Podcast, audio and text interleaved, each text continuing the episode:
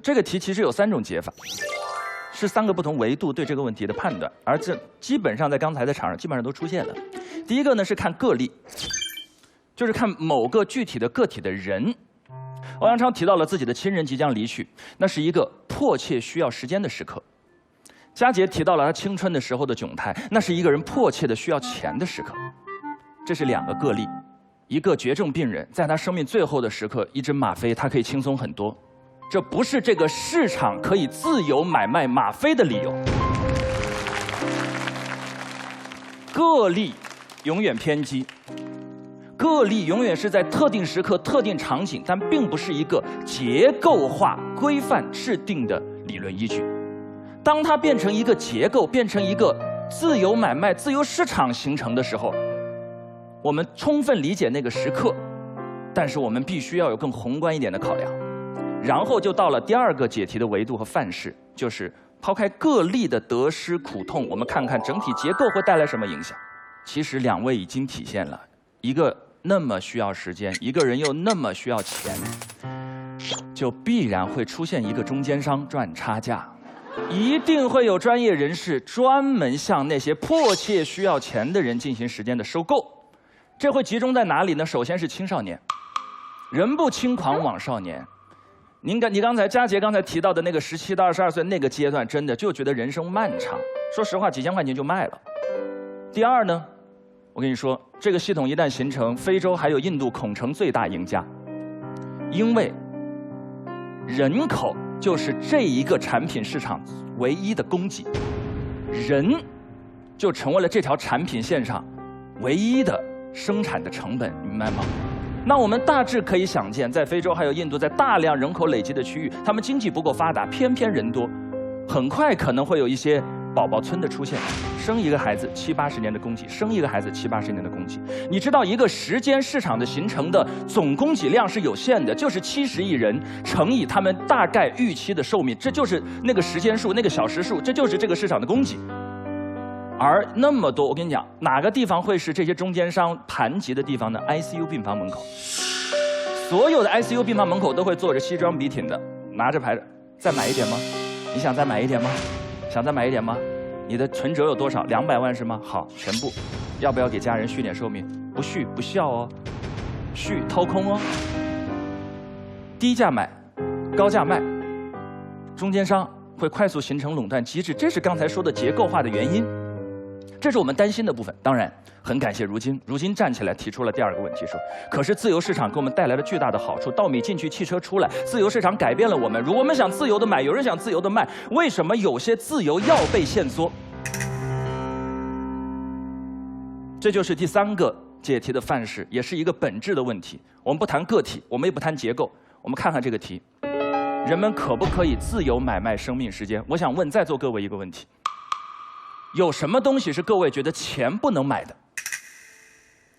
感谢如今刚才的这个问题，我们今天真实的辩题探讨，就是市场的边界。然后我们再来看时间是在外面还是在里面，这个问题就得到解释了。奇葩说七季我们在上面讲，说实话很累。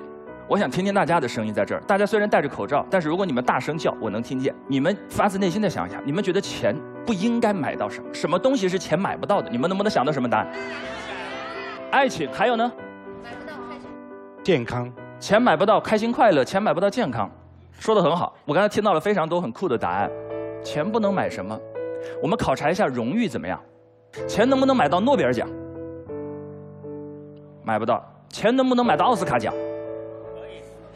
钱如果能买到奥斯卡奖，钱就消减了奥斯卡奖背后真实的意义。能理解吗？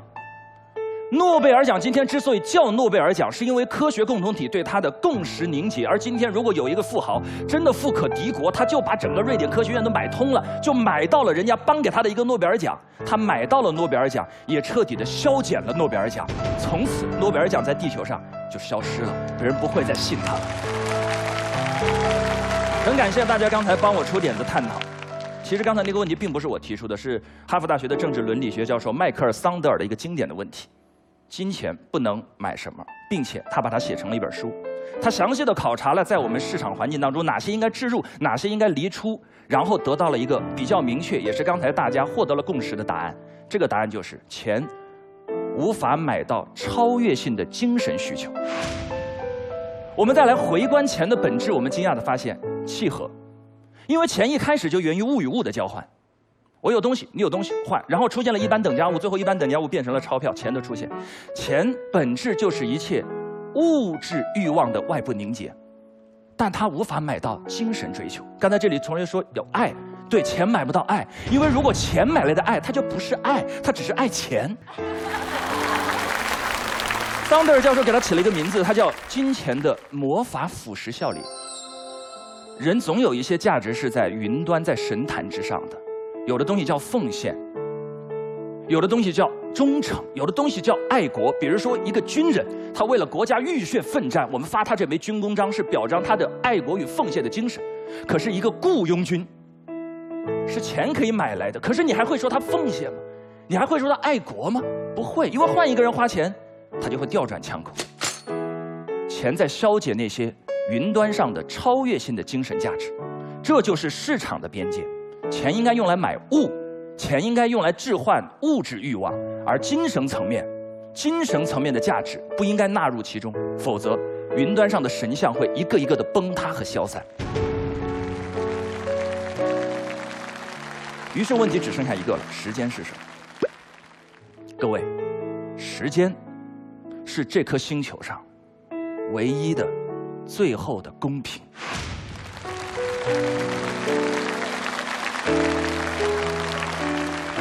唯一的、最后的公平。无论你是谁，无论你出生在哪里，无论你出生在富豪之家还是贫穷的小山村里，一天你就是二十四个小时。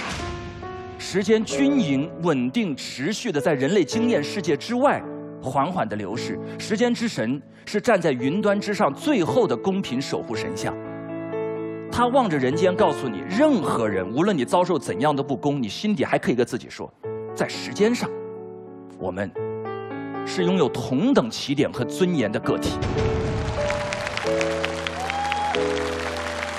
现在大家有点理解为什么无法把时间纳入到圈内来了吗？你想用钱买时间，你就击碎了这个人间最后关于公平的信仰。那个高高的楼顶的那个富人，不是贫富悬殊，也不是资本的累积，是所有人关于公平的最后一丝信任。会彻底的崩塌，因为没有了。世界上绝对意义上的公平没有了。亚里士多德说，时间就是变化的度量。牛顿告诉我们，那个梯是隔离在我们人类的经验世界之外的，它是独立的，它是缓缓的，它是永恒的、均匀的、持续的万物的那个卡尺，那个那最后一把卡我们生命的卡尺。今天如果能用钱。把那个卡尺变成橡皮泥，有钱人就往外拉，穷人就往里缩。时间，我们人类社会将失去最后度量公平的那个单位，这个危害我们绝不能尝试。